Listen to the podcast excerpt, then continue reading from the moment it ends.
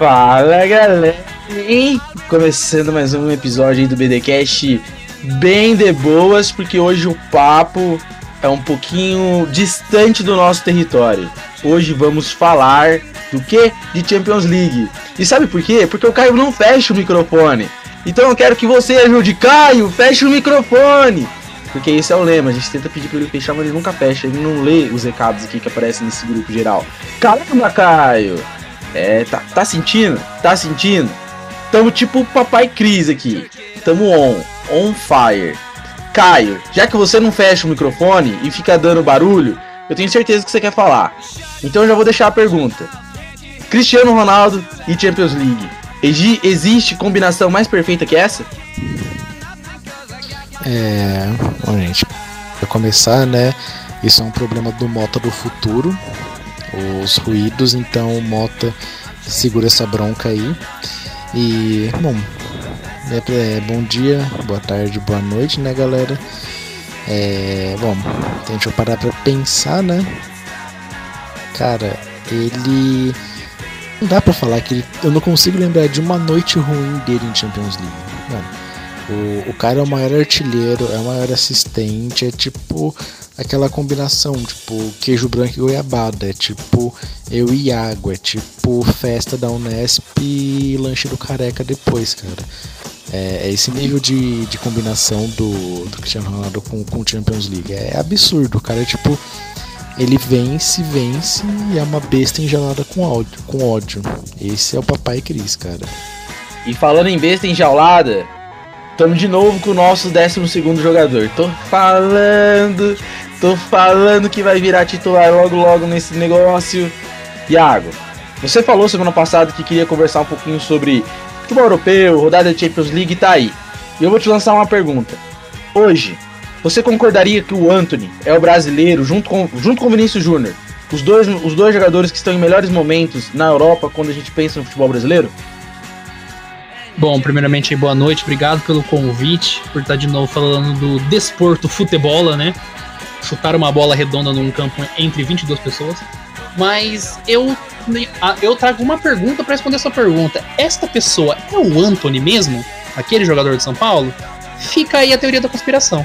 A on fire, né, não, Iagão? Você lembra que no São Paulo ele era muito criticado porque ele não conseguia chutar, porque ele não sabia chutar, porque peteava muita bola, como ele se tornou muito objetivo. E me chamou muita atenção que em um dos jogos, nesse jogo agora, especificamente, contra o Borussia Dortmund, em um dos gols, ele não teve medo, botou na linha de fundo e cruzou com a direita. Ele nem olhava, ele nem cava com a direita, ele cruzou com a direita, cara. Que evolução, o que tá acontecendo com esse menino, o que o Ajax fez com ele? Mas a, a questão do Anthony ali é que ele manteve pelo menos uma característica muito brasileira, que é o cruzamento, né, no primeiro pau. Todos os gols do Ajax foram no primeiro pau, foram cruzamento. Sem dúvida aquela bolinha que você joga no meio, né? E você já bate meio que. Se ninguém relaxa, a chance de pro gol é grande. Né, não é nem isso, é aquele negócio de tipo, cruza no meio da área, pelo amor de Deus, o seu atacante tem 3 metros de altura. e, e, esse atacante tá tendo resultado, hein? Que o Haller tá metendo gol um atrás do outro. E, e ele que veio de uma péssima temporada no futebol inglês, hein? É, é pra eu falar? Desculpa, peço perdão aí, mas o. É que eu não acompanho muito o Ajax, apesar de ser um time com muita camisa, né? O Ajax é um dos grandes times da Europa. E, mas o Ajax já vem desde o ano passado, eu acho, né? Com essa nova geração, principalmente o Anthony, o, o Davi Neres, eles todos meio que encaixaram, clicaram ali no Ajax, fizeram um grande jogo contra o Borussia Dortmund, que é um bom time, né? A gente tem também um grande atacante, o jovem, o jovem Haaland. Mas, cara, eu fico feliz de ver o Ajax de novo entre os grandes clubes do, da Europa e jogando um bom futebol, né? O Ajax é um time, para quem é São Paulino, é um time que a gente conhece, né? Jogou uma, uma, das finais do Mundial contra o São Paulo. Foi um grande time, onde tinha, você tinha o, o David, eu acho que o Sidorf veio do Ajax também, se eu não me engano. Então, a gente, o São Paulino tem uma memória tanto afetiva quanto meio que de, com, competitiva com relação ao Ajax. Então, fico feliz por ele estar tá jogando bem. E Caio, o que é muito legal de ressaltar é que esperávamos nessa Champions League principalmente um grande futebol do Paris Saint-Germain. Né? O Paris Saint-Germain como grande destaque desse campeonato. E está acontecendo justamente ao contrário. Clubes como o Ajax, que por mais que teve aí uns dois, três anos atrás uma grande participação, chegando à semifinal de uma Champions League, é... voltando de novo a frequentar aí esse hall dos grandes, e mais interessante é o futebol apresentado. Em contrapartida, a gente vê o PSG cada vez mais com dificuldade. A vida não está fácil para o Paris Saint-Germain. É, com certeza, se o Mota tivesse aqui, ele ia falar que a culpa é daquele que fala que título é para ego. Mas, na sua opinião, você realmente considera que hoje o problema do Paris está ali na área técnica ou também, às vezes, é, é resultado de ter muita estrela nessa equipe? Não lembro qual episódio que foi, mas eu falei uma frase que o Mota, tipo, que você até falou que você deveria ter pensado nela. Que eu falei que time de estrela da chuva de meteoros. Cara, se você for parar para pensar no papel, o time do PSG é um dos times mais fortes que tem. Mas, cara, ele não tem tipo um entrosamento, seja por questão técnica, seja por questão física, enfim, por qualquer motivo que seja. Se você for olhar no, na classificação, cara, o grupo é Manchester City, PSG, Clube Bruges e Leipzig. Cara, o City estar na liderança não me surpreende. O projeto constar com o trabalho do Guardiola tipo, há quatro anos, não mais, cinco anos. Sendo que o PSG é um, basicamente um novo time, um pouco mais de uma temporada. Então, eu acho que tem uma mistura de defasagem técnica, não sei se seria essa palavra defasagem, mas de uh, talvez ideias técnicas para você potencializar os seus jogadores Querendo você tem um Messi, que é o Messi, você tem o Neymar, que também é o Neymar, mas você tem tipo um, um Mbappé muito insatisfeito. Isso pesa. Você tem ali um Di Maria que jogou muito bem a última Copa América, mas tem um fator idade. Você tem um Donnarumma muito bem, mas você tem também um Hinaldo pouco utilizado. Então, cara, é, acho que são uma, é uma mistura de questão física e questão técnica, mas é, PSG vai passar. Ele vai se classificar junto com o City.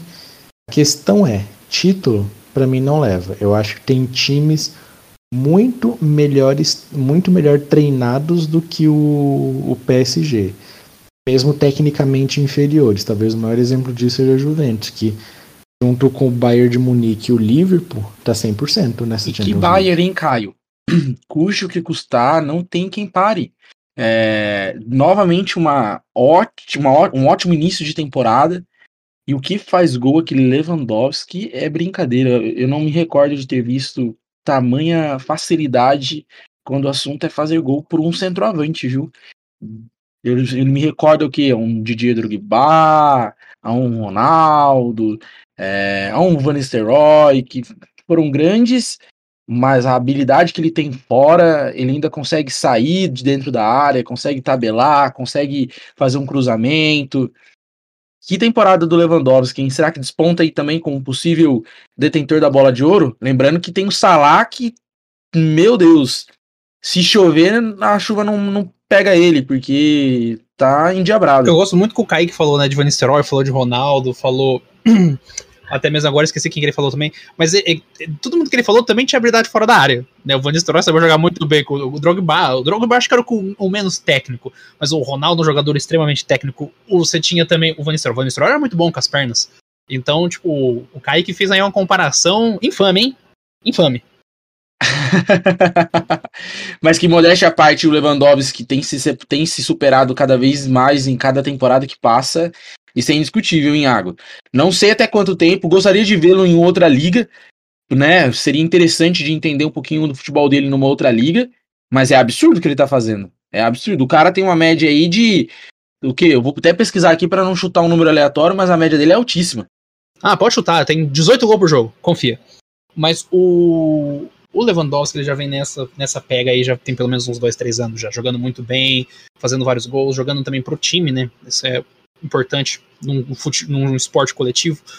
Mas a que a galera fala, né? Ah, hoje a gente tem como o, eu diria, o máximo do teste que seria a língua inglesa. Ah, joga o cara na língua inglesa e vê se ele joga bem. Se ele joga bem na língua inglesa, ele é bom. Se não jogar, talvez seja o campeonato.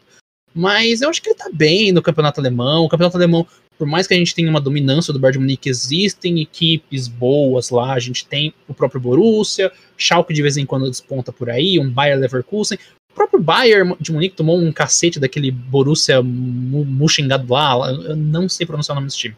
O Boru tomou 5 a 0 do Borussia Mönchengladbach na, na Copa da Alemanha. E ó, Iago, 18 por, por jogo, tá quase isso, viu? As últimas três do Lewandowski é média: 40, 55 e 45 gols.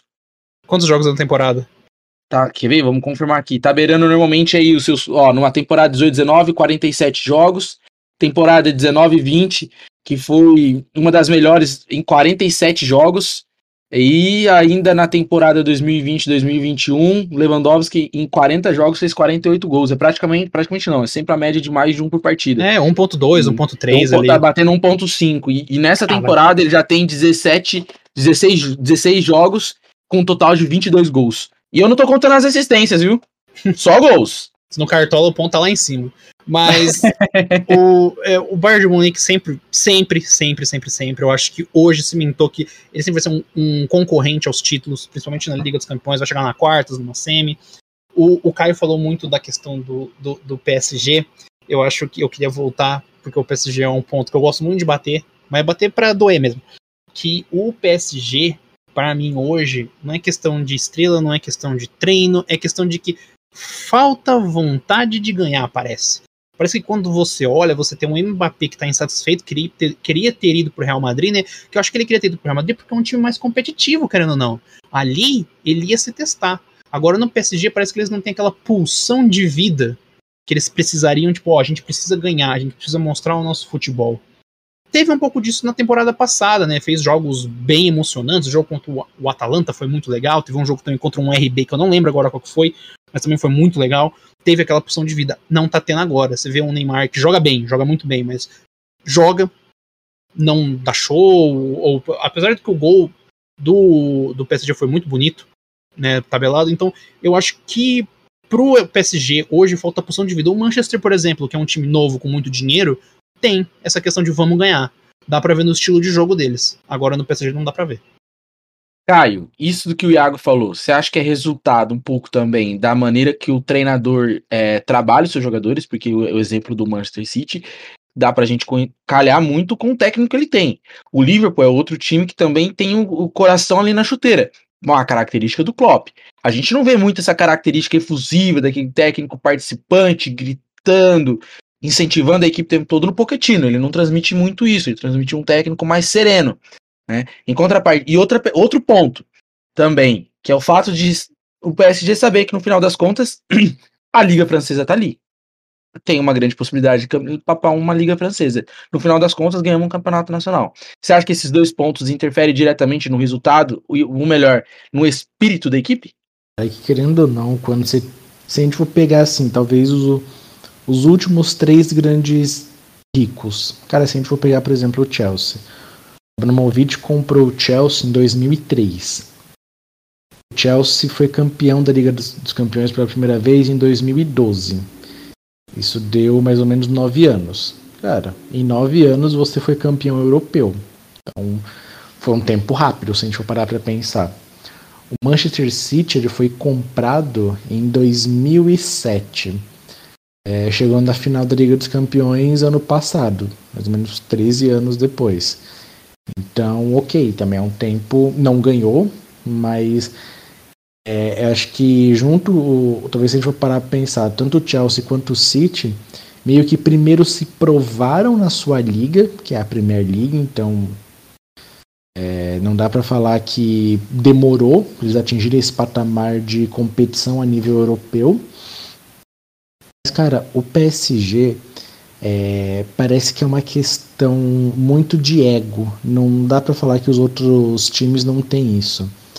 Mas o próprio Tur, o Thomas Tuchel falou que no PSG ele se sentia muito mais um ministro dos esportes do que um treinador. Porque você tinha que lidar com muito ego. E ele falou, tipo, nominalmente, Mbappé e Neymar. Se a gente for parar para pensar, em termos europeus, Uh, a melhor temporada do PSG foi justamente com o Tuchel. O Tuchel caiu depois, de dois, depois da final de 2020, depois de um tempo, foi para o Chelsea, que aconteceu, foi campeão.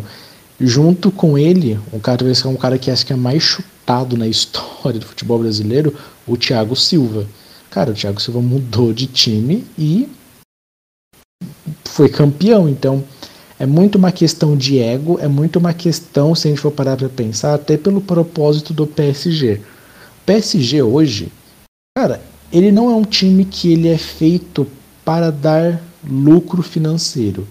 Ele é um time usado para você mudar a imagem do Qatar perante todo o toda a questão da polêmica da Copa do 2022.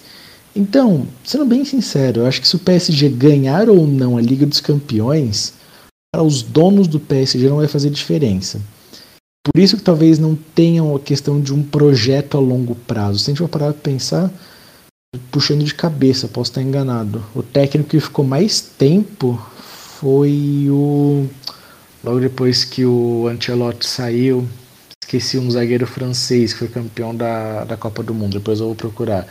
Que foi quatro anos que ele ficou.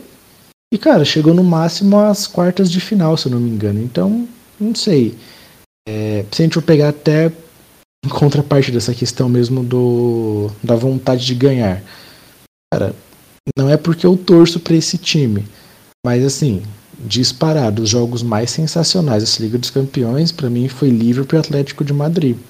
Primeiro jogo no Vanda Metropolitano, em 15 minutos o Liverpool abriu 2 a 0 num time do Simeone. O Atlético foi lá e empatou.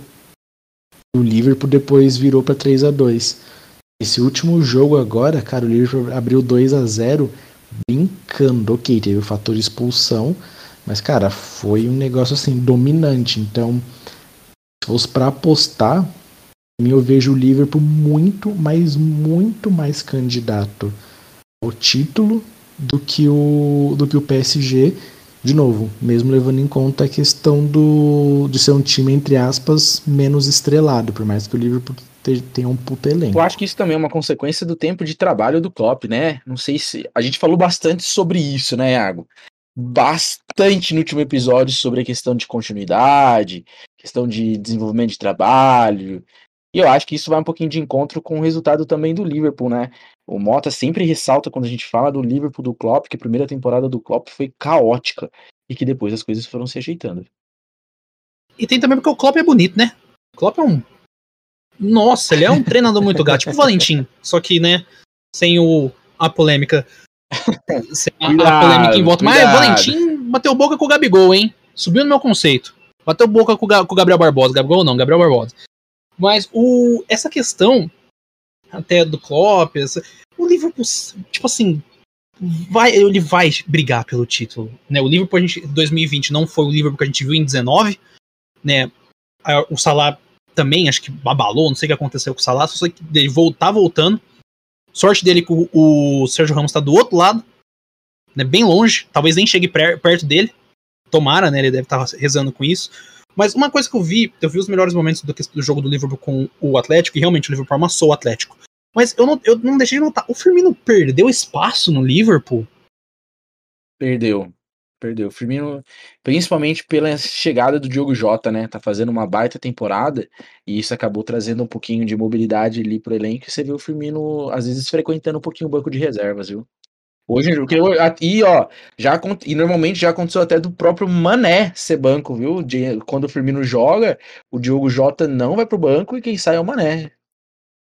Hum, que, tipo assim, eu notei a questão do, da formação, né? Porque o Klopp ele tem muito disso, ele imprime muito o estilo dele de jogo. A gente meio que nota. Mas eu, eu notei um estilo de jogo diferente com o Jota, com o Mané. O Mané, o Mané já é um cara muito de movimentação, muito flexível. Ele tava ainda mais. Porque com, a, com relação ao que eu lembro do livro, por exemplo, de 19, que é um dos livros que eu vi jogar muito bem, o Mané sempre ele tava sempre na ponta. Muito pouco, às vezes ele cruzava, ele vinha pro meio fazer jogada. Nesse jogo, quase que sempre estava levando a bola pro meio, se apresentando. Num gol que ele fez, ele levou a bola até o meio, depois deu continuidade na jogada mesmo sem a bola. Então, eu notei a falta do Firmino, senti falta do sorriso brilhante dele, mas eu acho que tem a ver também, porque eu tava pensando com relação a isso do Vini Malvadeza. O Vini tá jogando com um sorriso de ponta a ponta Feliz, no Real Madrid. Né? tá jogando leve, solto, você sente, você consegue perceber isso. Principalmente depois do que a gente vê notícia falando que ele ficou triste com relação a que ele foi esnobado pelo Tite, e postou aquela foto no Instagram, de que é onde sou feliz. Então você vê que o cara tá feliz jogando e isso demonstra em campo, né? Tudo bem, tem talento para isso, mas demonstra felicidade também. E, e tipo, é, entende? E a gente vê o Firmino jogando na seleção de um jeito meio xoxo, de um jeito que eu não tinha visto ele dos outros jogos, então essas, essas coisas se conectam, né? De, a gente não consegue separar hoje mais seleção de time, né? A gente, é difícil um jogador que tá jogando bem no time. Hoje não, é mais fácil um jogador que tá jogando bem no time e mal na seleção do que bem na seleção e mal no time, né? Agora, na questão, a gente no Brasil, a gente tem bastante que tá jogando mal no time e mal na seleção, né? É. E ainda tem gente que é banco no time e não joga ainda é convocado pela seleção. Como você explica isso, Iago? Eu, eu, isso daí eu já falo muito tempo já. Falo aqui, falo no grupo de futebol, falo até pros vem da praça se precisar. O Tite é muito engessado com relação às coisas dele. Gosto muito desse tipo. Que demonstra que ele, ele tem impulso, que ele fala, não, é desse jeito que eu quero, é desse jeito que vai ser. Mas só que isso elevado a certos pontos é burrice. O que o Tite tá fazendo. Ele, ele tinha, já tinha que ter visto as falhas no, tipo, no, no projeto de jogo dele e ter remendado isso. Ele viu na Copa do Mundo, a gente vê nas eliminatórias e ele continua batendo na mesma tecla. Batendo na mesma tecla, tecla às vezes é importante mas muito mais, muito mais vezes é, é não mudar, é burrice, sabe? É uma cabeça fechada que não, parece que não evolui junto com o futebol. Eu não consigo entender. Errar é humano, persistir no erro é burrice, né? Eu acho que o Caio também vai entrar nessa mesma onda, porque nada se explica o Vinícius Júnior não, Vinícius Júnior não ir o Coutinho ir. O Coutinho que hoje é banco. E acontece muitas vezes de em jogos nem entra no campo. Cara, eu acho que assim, desse grupo, tipo, do grupo do futebol, eu acho que eu sou o cara que mais critica o Tite por essa questão uh, da falta de ideias, assim, da falta de repertório, melhor falando. Mas nessa eu vou defender ele. Não por ele não ter convocado o Vinícius Júnior. Porque assim, é, o Vinícius Júnior não briga por posição pelo, com, com o Coutinho. Coutinho é muito mais um meia do que um ponta. O, o Vinícius Júnior não foi convocado é, porque o Tite escolheu outros dois jogadores. E aí, em relação a esses dois jogadores, você pode ter ali uh, críticas ou não, mas o Vinícius Júnior perdeu lugar por conta do Anthony, que o Iago mesmo falou, talvez o Anthony e o Vinícius Júnior sejam os brasileiros uh, atacantes em melhor nível nessa Liga dos Campeões. E o outro jogador foi o Rafinha, que nas, na última rodada de eliminatórias, ao meu ver, foi o melhor jogador da seleção. Então, essa questão, uh, eu não acho que foi por conta do Coutinho que o Vinícius Júnior não foi convocado, mas por conta do Anthony e do Rafinha. E aí é uma, e aí é uma questão. Ah, você não levaria o Anthony e levaria o Vinícius Júnior? Cara, é uma opinião válida. Você não levaria o Rafinha levaria o Vinícius Júnior? Também é uma opinião válida. Se faria igual o Tite, não levaria o Vinícius Júnior levaria os dois? Cara, também é uma opinião válida. Ao meu ver, foi por isso. Então, eu não entro muito nessa pilha que, ah, levou Coutinho, mas é, levou Vinícius Júnior. Não levou Vinícius Júnior, levou Coutinho. Mas nem foi por essa questão de posição. Acho que foi por outras questões. Levar três pontas, sendo que, cara, uma já é do Neymar. Então, não sei, não, eu não culpo o Tite por essa escolha, por outras. Peço a, eu peço perdão, peço, peço a palavra, é, nobre senador. Eu acho que aí entra dentro do ponto que o Caio falou que ele critica o Tite, deveria ter criticado aqui também. Vale a crítica aqui, que ele poderia muito bem ter deixado o Coutinho de fora, testado o Neymar na meia, meio armador que o Neymar tem capacidade, tem técnica, tem visão para tal, e jogar com dois pontas diferentes jogar com o Vinícius Júnior, jogar com o Anthony. Apesar que acho que o Anthony joga pela mesma ponta que o Vinícius Júnior. Mas enfim, poderia ter testado, porque o Neymar, querendo ou não, pode ser a última Copa do Mundo dele essa. O Neymar já não é mais um garoto. Não é mais o garoto Ney. Agora ele já é o adulto quase de meia idade Ney. Então, eu acho que já é. O, tanto o Neymar quanto a seleção brasileira, o Tite principalmente, teria que pensar em reaproveitar o talento e a técnica do Neymar em outra posição que não seja ponta um meia, um meia, um meia atacante, vamos dizer, um meia armador, que ele tem cacife para jogar nesse lugar, para jogar nessa posição. E, é, E ele faz isso às vezes no Paris, viu, Iago? Muito comum você ver o Neymar jogando por dentro ali como um camisa 10, 10 mesmo, viu? Não só pelo número, mas também na posição marcada pelo camisa 10. Muitas vezes você vê ele jogando por ali, às vezes nas costas ali do, do Mbappé, aí joga de um lado o Messi, às vezes vai com o Di Maria. É difícil cravar um ataque titular do Paris Saint-Germain, porque realmente é, as estrelas ali são enormes. Mas é comum você ver o Neymar jogando por dentro ali, um pouquinho mais recuado, fazendo esse papel de camisa e 10. Não é nem, e não é nem isso. Eu, se a gente até comparar em números, Neymar é um meia muito melhor que o Coutinho. Porque a, eu acho que a, talvez o Coutinho tenha um pouco mais de visão, mas o Neymar tem técnica, tem visão e ele tem alguma uma coisa que o Coutinho não tem, que é o drible. O Coutinho, apesar de talvez tenha um pouco de drible, o Neymar é excelente nisso. Então, para ele dar duas, três pedaladas, abrir o jogo e enfiar uma bola por dentro, é dois palitos. Aí aproveita da velocidade do Vini, que é muito rápido, aproveita da velocidade do Antônio, aproveita. Pode até jogar com um, um meio, o Gabriel Jesus ali meio centralizado para ele fazer uma parede. Aliás, o Gabriel Jesus precisa aprender a fazer parede. Ou, ou vamos. Ou meu ataque dos sonhos, que é o Pedro de centroavante da seleção brasileira. Joga o Pedro ali no meio, o Neymar de meia, fazendo aquela tabela 1-2, o Pedro parede, joga para trás, o Neymar bate, chapado, gol, pronto. Tite, não precisa, nem, não precisa nem mandar cheque, não precisa nem fazer pix. Foi de graça essa. se animou, hein, Caio? Ele já se animou já. Mas olha, é, indiscutivelmente a seleção brasileira carece um pouquinho desse meio articulador, estamos sentindo falta. E eu acho que o Neymar tem, como o Thiago falou, habilidade para isso. Quero falar também um pouquinho do Chelsea, hein? Chelsea, atual campeão da Champions League, fazendo uma baita temporada, um belo início de temporada, mantendo a regularidade, às vezes dá uma oscilada ali, mas continua vencendo. Será que o Chelsea de novo vai bater ali numa semifinal? Essa pergunta eu deixei aberto. Cara, bem possível que semifinal é bem provável. Acho que se reforçou bem, principalmente no ataque com a chegada, a volta do Lukaku, né, se a gente for parar para pensar. Uh, teve o último jogo contra o Malmo, que foi só 1 a 0 mas o Chelsea amassou o Malmo, amassou de um jeito bizarro, mas assim, tava bem, bem desfalcada. E aquela questão, cara, querendo ou não, é em segundo do grupo, primeiro é Juventus. Não é tipo um time qualquer, né?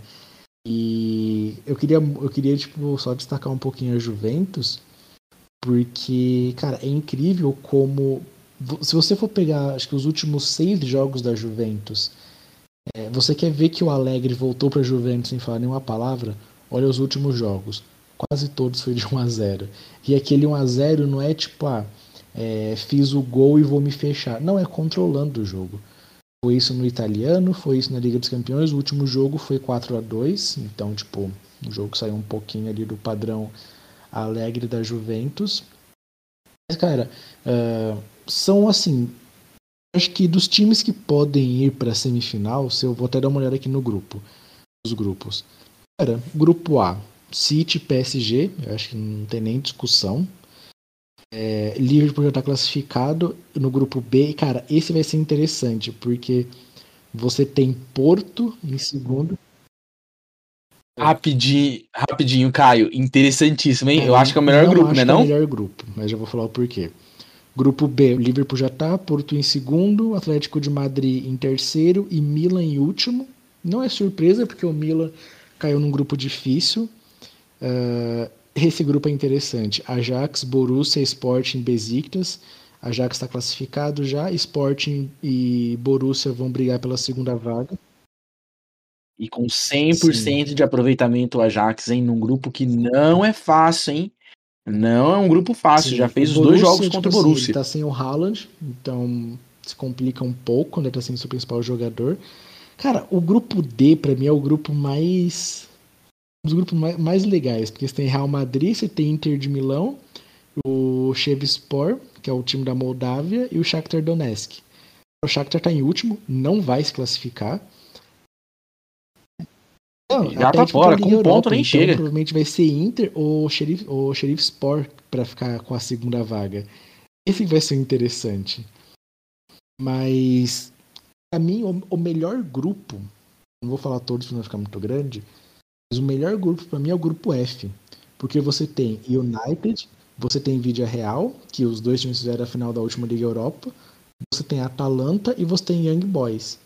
Você tem United Vila Real, Vídea Real com 7 pontos, Atalanta com 5 e Young Boys com 3. Mais dois jogos ainda. Todo mundo tem chance. Para mim, esse é o grupo mais legal. Esse é o grupo mais interessante porque tá em aberto e só Deus sabe o que vai acontecer. Porque você tem um Manchester United que eu não sei o que ele precisa mais, de um treinador ou de um goleiro. É... Muita gente fala, ah, mas cadê o Cristiano Ronaldo resolvendo não sei o que? Cara, só tipo um, uma informação aleatória, mas que é interessante. É, caso o Manchester termine em primeiro lugar, passe para as oitavas de final, eu não me engano, ele vai ganhar as coisa de 20 milhões de, de, de euros. Acho que é euros ou libra, não lembro agora passando para as oitavas. Sem os gols do Cristiano, o Manchester teria dois pontos. O Cristiano Ronaldo custou 15 milhões. Então, assim, só pelo Cristiano Ronaldo ele já se pagou se o Manchester for para as oitavas. E deu lucro. Então, é, cara, esse... muito lucro, fora o futebol, né? Porque Agora eu vou falar uma coisa, Caio. Eu queria muito que o Manchester caísse, porque eu não sei o que mais o Manchester precisa para demitir o Solskjaer. Não sei o que mais precisa. Bancar o Cristiano Ronaldo. Que fica, senta dois, três jogos, que aí o Solskjaer cai. Fácil.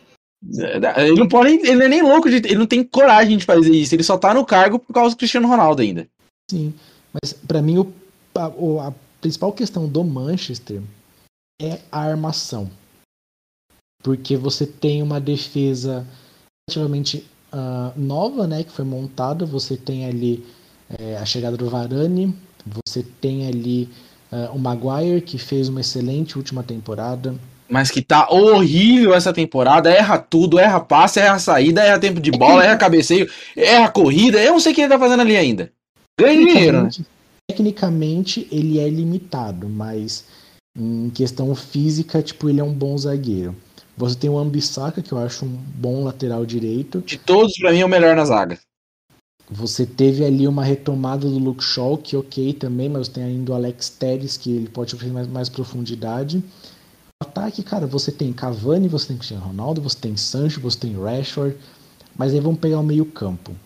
Você tem Pogba, você tem Bruno Fernandes, você tem Fred, você tem McTominay, você tem... É, Meu é, Deus, Fred, eu nunca vi um jogador que erra tanto passo como o Fred. Esse Meu é o problema. pai amado. Você tem jogadores que uh, são assim mais físicos, mais controle de bola, mas não são criativos. Você tem o Pogba que tem um, é um jogador de muito mais controle de bola. Você tem um Bruno Fernandes que é muito mais ofensivo. Você tem ali um, um Fred que talvez é mais defensivo, mas falha muito. Você tem o Matic também que fisicamente não aguenta mais. Então a minha principal questão do, do United é o meio-campo que peca um pouco na questão de uh, assistência, mas Momento Chuck na casa do Iago, desculpa. É. Essa porta rangendo, tudo bem, a, muito a, Chuck. A porta, a porta range mesmo. Talvez eu, eu desconecte daqui Descul a pouco. Desculpa, Caio, eu não aguentei, velho. Não, não tem, não tem problema, vai entrar no episódio de Halloween do ano que vem. Mas o, o, eu queria falar o Kai, porque o Kai tá falando que em relação à criatividade do meio de campo do Manchester, do Manchester United. De, defesa, acho que defesa. a defesa. Um time com Cristiano Ronaldo você não precisa ser criativo, você precisa acertar o passe. Se você acertar o passe para Cristiano Ronaldo, ele faz o resto. o que... problema é que isso gera dependência. Isso gera dependência. Se o Cristiano Ronaldo sentar aí dois, três jogos, ah, vou viajar porque meu filho vai nascer. Vou pegar uma licença paternidade. O Manchester tá, tá dentro da água. Porque você, eu, eu vi de novo os melhores tempos do Manchester contra o Atalanta, se eu não me engano. Isso. O Atalanta, eu acho que foi o melhor time. Aquele atacante, aquele, na verdade, aquele ponto esquerdo do Atalanta deu muito trabalho pro Manchester, mas muito mesmo. Tipo assim, o cara fez um fuzuê ali.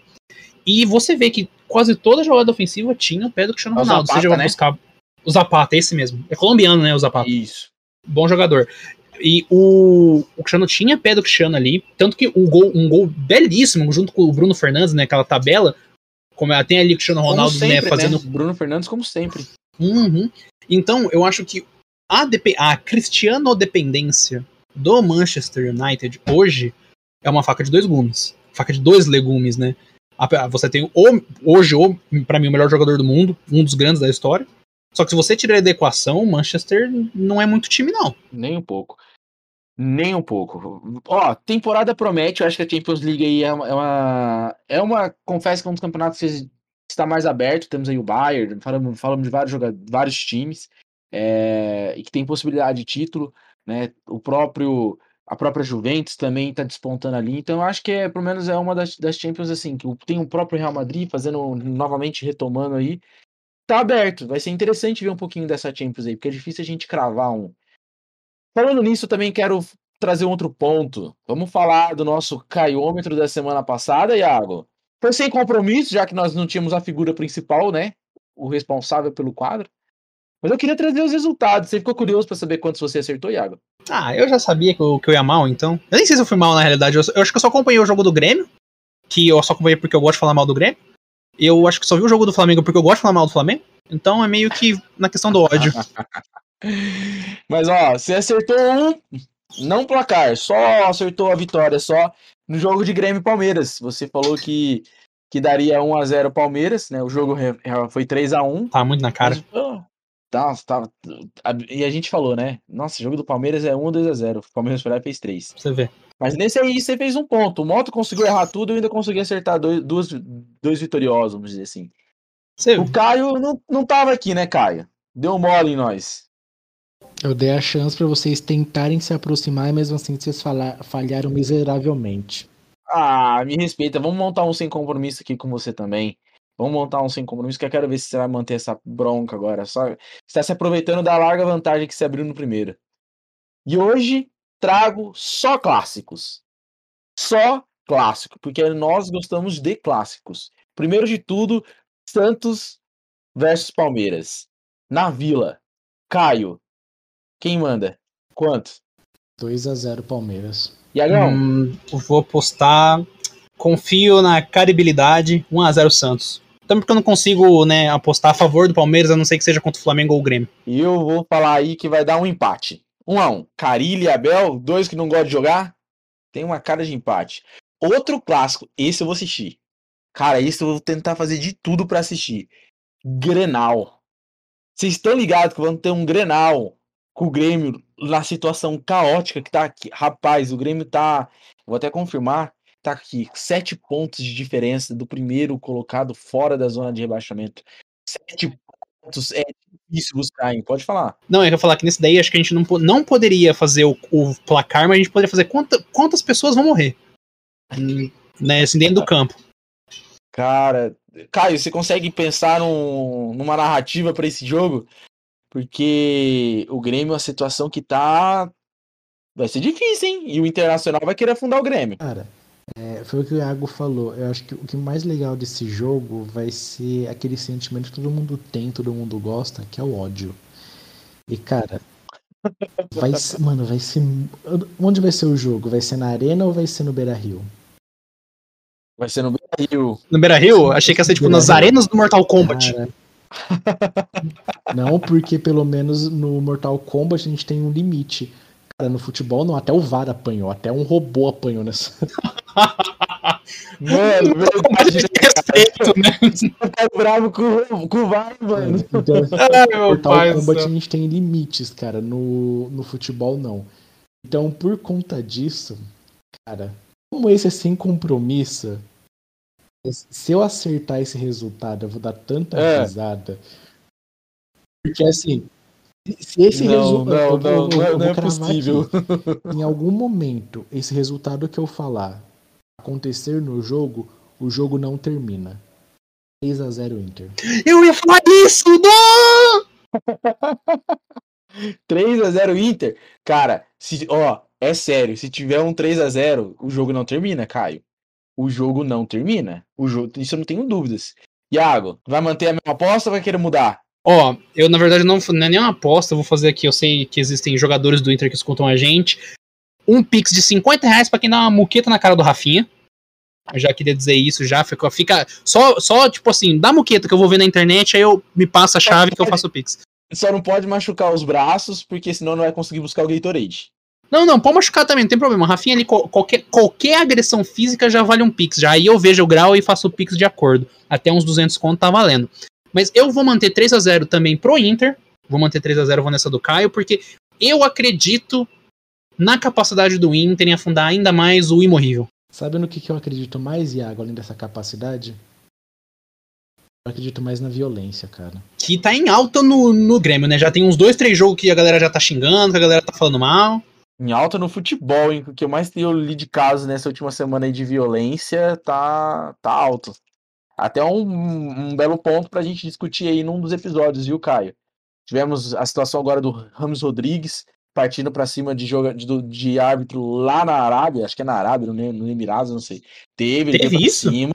Ele não, não chegou a agredir, Caramba. mas ele foi com tudo para cima, os jogadores precisaram parar. Anderson Pico, lembra do Anderson Pico, lateral, jogou no Grêmio? Nossa.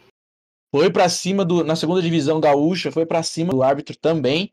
Ameaçou o chute, mas acho que por um momento divino parou. Foi preciso vários jogadores para conter. A polícia teve que entrar em campo para proteger o juiz. E fora aquele caso também lá no, no sul do jogador que agrediu de uma maneira covarde o árbitro, né, que chegou a simplesmente parar em campo. Meter processo, né? Tá sendo processado, tomara que seja, né? Sabe o que mais me assusta, Iago? Sabe qual foi a punição dele? Você chegou Qual foi a punição? Não, não cheguei. dois anos suspenso do futebol só. Ah, não, tranquilo. a CBF é uma mãe, né? Tranquilíssimo máximo. O que eles fizeram é. Se, se você vê aquela imagem, você fica chocado. Aquilo ali é pra expulsão. É. Tem que ser banido do futebol. Eu acho que não. Eu acho que ele deveria ser, ser julgado como, como um, um civil at- at- atacando outro civil e, e pegar tempo de prisão. É que aí não vai pegar, né? Porque você acha que vai prender? Vai prender? Brasil prender alguém? Vai, vai, vai dar dois anos, com seis meses você tá solto. Então, era, era pra ser julgado como, mas já que não tem, né? A CBF passa. Nossa, CBF. Complicado, né? É um ponto que dá Complicado. pra gente discutir, hein, Caio? Fica aí o reflexionamento. Ó, nesse jogo, Internacional e Grêmio, 4x1 Inter. É um 3 a 0 diferente. É, eu pensei nisso. Falei, pô, velho, eu concordo que, o- que o Inter vai ganhar de lavada. Outro clássico, mas esse aqui eu acho que não vai ser tão surpresa, hein? Atlético Mineiro contra América Mineiro. E aí, Caio, lança, lança braba. Cara. ah, 1x0 Galo. Econômico. Eu gosto do Caio que ele é assim, ele vai da, de um extremo ao outro. Isso aí. Iagão, Eu vou de. Eu ia de 1 a 0 também. Eu e o Caio, a gente so- somos mentes muito. Né, refinadas. A gente é muito sincronizado. A gente pensa muito na mesma linha de pensamento. Pensa muito na mesma linha de pensamento. Complicado. Mas eu vou então falar 2 a 0 Vai ser um gol da bunda do Hulk. E vai ser outro gol da falta de ética dele, né? Com relação a problemas familiares. Mas vai ser 2 a 0 daí pro Galo. Caramba! Caramba, hein? Fiquei até sem reação, hein, Caio? Cara, é, eu não vi, tipo, qual foi a, a postagem, mas era assim, acho que o, o Ganso, a última vez que o Ganso marcou um gol, a, o Hulk tinha sobrinha ainda. Cara, era um rolê assim. Bo, bo- Era um rolê assim. Ah, apesar de. Chega, chega, chega, chega, chega, chega. Não, chega, chega. Vamos, então? vamos falar de futebol, vamos falar de futebol. Então aqui, ó, Atlético Mineiro e América Mineiro. Eu vou dar uns 3x1 Atlético. Eu gosto do cara que ele coloca 1x0 que é pra dar aquela diferenciada. Também, 3x, 2x0, mas teve uma emoção ali. Tem, às vezes o América saiu ganhando. No final das contas é um 2x0. Matemática básica. simples. Rapaziada, é, brincadeiras à parte, tem, tem sido bem legal falar de futebol e bater um papo um pouquinho também hoje, especificamente sobre o futebol europeu, sobre a Champions League, que é um dos campeonatos mais apaixonantes no mundo e por mais que alguns clubes na Europa queiram derrubar, é difícil. É um campeonato que mexe com qualquer um, seja numa fase de grupos ou numa fase final. É emocionante. É, eu gosto, quero, quero um dia poder sentir isso num- numa Libertadores desde o início. A gente gosta muito eu gosto muito da Libertadores, mas principalmente a partir das oitavas, que é quando eu acho começa a funilar e começa a sentir um pouco mais de emoção. Confesso que a fase de grupos às vezes me decepciona. Eu, que eu concordo com você, Kaique. Eu, eu acho que a Libertadores, pra gente, é a, a fase mata-mata, né? A gente tem as oitavas. O sul-americano em si já é muito mais muito mais passional. Né? A gente na Europa fala de técnica, fala de estilos de jogo. Aqui é basicamente raça e às vezes a gente acha isso melhor do que técnica. Então, para nós sul-americanos, eu acho que ter essa questão muito mais passional das oitavas de final, porque a gente conhece, a gente lembra de jogos que foram virados tipo assim, incríveis na Champions. Pô, tem a virada do Liverpool em cima do Milan em 2005, que é uma virada fora da casinha. Até o Milan saiu ganhando. Ah, bom ponto. Bom ponto. Vou, de, vou deixar essa pergunta. Qual foi a virada mais emocionante, emocionante que você já viu na Champions, Iago? É justamente essa, porque o time do Milan era uma máquina. Uma máquina. E aí o, o, o, Liverpool, eu acho que era o patinho feio da final, chegou e fez a virada, né, com a gente. Tudo bem que o Liverpool tinha o Gerrard, né, um, um dos grandes também para mim da história do futebol, um cara de muita técnica, muita classe, um meio-campo que eu sempre gostei muito, que eu sempre falei, sempre vou falar, um meio-campo de visão que não corre muito, mas que faz a bola correr. E para mim foi essa virada do, do, do, Liverpool em cima do Milan. Até porque também acarreta no jogo do São Paulo com o Liverpool no final da, da, do Mundial, né? Então tem todo aquele background a mais. Entendi. E para você, Caio? Cara, não sei se seria bem uma virada, mas curiosamente foi também do Liverpool, só que foi na, na semifinal. Foi semifinal? Semifinal 2018, 2000, é, 2018 2019. É, que o Barcelona meteu três no Liverpool na, uhum. no Camp Nou. E aí, no, cara, eu, eu assisti esse jogo, um paciente meu desmarcou e eu falei, graças a Deus, vou poder ver esse jogo. E aí o Liverpool vira para 4 a 0 sendo que o último gol é aquele gol de escanteio do Alexander, do Alexander Arnold, que ele, tipo, cobra rápido e o Origi faz É um milagre, né? Ele tirou um milagre da cartola. Posso falar um que, um que me emocionou Isso... pra caramba? Eu vou Não. falar de qualquer forma. Paris Saint-Germain, no caso a volta, Barcelona versus Paris Saint-Germain em 2017, aquele famoso e épico 6 a 1 Cara, esse jogo me deu Você tá raiva tá maluco? Nossa, que emoção, cara. Quero chorar só de lembrar. Nossa, mostrou o quanto que o Paris Saint-Germain era, nossa, tipo, tinha um, sei lá, uma estrutura mental muito fraca. Imagina. Porque oh, você abriu 4 em a 0, casa, irmão. Fizeram 4 a 0 em casa. Em casa ainda fez um gol fora. um gol fora. Do cara, os caras tinham que meter 6 e o Barcelona meteu seis. Naquele jogo que o Neymar falou assim: ó, vem com o pai, que hoje eu vou ser adulto Ney, viu? Cresceu. Foi esse talvez a maior atuação individual do Neymar. Pra mim, eu concordo, dele. Caio. E depois jogou no lixo a carreira. Dá até dó. Ah, fazer o quê, né?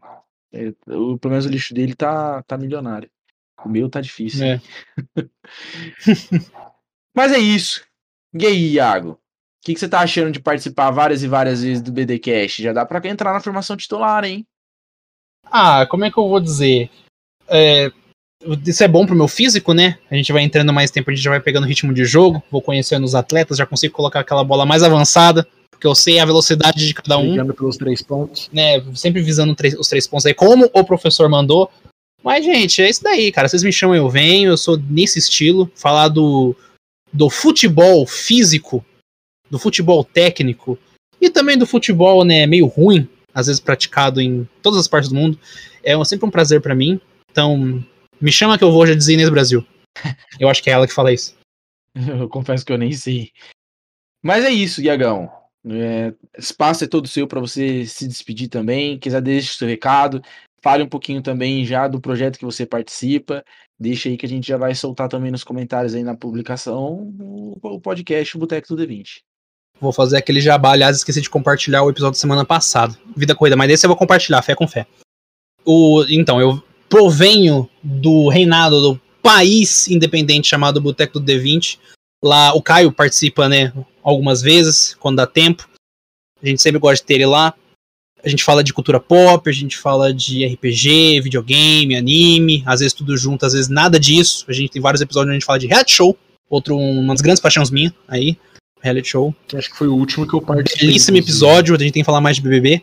Com certeza. Chamar o Kaique. Com certeza, o Kaique, com, por favor. Nossa senhora. Pra gente discutir Juliette 2022, Fala confia. Isso, ó, 17 de janeiro, hein? É verdade, tem que ver os famosos que vai entrar. Uhum. E, mas é isso, a gente lançou, o último episódio foi sobre Duna, né? O filme que saiu do Denis Villeneuve, que é sobre a obra famosa, tá bem legal. A gente também tem com o Rogério Saladino aí um, um dos grandes nomes do, do editorial de quadrinhos brasileiro e também escritor de um grande RPG chamado Tormento. Então aparece lá, gente. É divertido, às vezes é meio chato, mas às vezes é divertido também. Brincadeira, é sempre divertido, igual aqui. É isso aí, Iago. A gente só tem a agradecer a sua participação. E Caio, vou deixar o espaço para também informação aleatória e para o seu encerramento. A separação do, do Icardi com a Wanda. Cara, boa, teve isso, né? Final, uh, o amor chora é, por conta desse término, né? É, Wanda Nara e Icardi terminaram. A versão argentina do Whindersson Nunes com a Luísa Sonsa. Meu casal! Mas, cara, pegar informação aleatória. Uh, bom, como a gente falou de Liga dos Campeões, não podia ser diferente, né? A Liga dos Campeões ela surge com esse nome em 91-92. Mas antes já existia a competição só chamada Copa dos Campeões. Como que você participava da Copa dos Campeões? Só entram campeões nacionais. Ou seja, se você ganhou o campeonato nacional, você entra. Se não, paciência. Hoje em dia, até o quarto colocado, tem uma estrutura muito mais abrangente. Mas eu pergunto para você, caro ouvinte que está ouvindo a minha linda voz nesse momento, por que, que teve essa mudança? É, na temporada 87-88, o que aconteceu? O primeiro jogo uh, só tinha mata-mata. O primeiro jogo foi Real Madrid e Napoli. O Real Madrid é o maior time da história da, da, Liga dos Campeões, ou da Copa dos Campeões, como você queira chamar.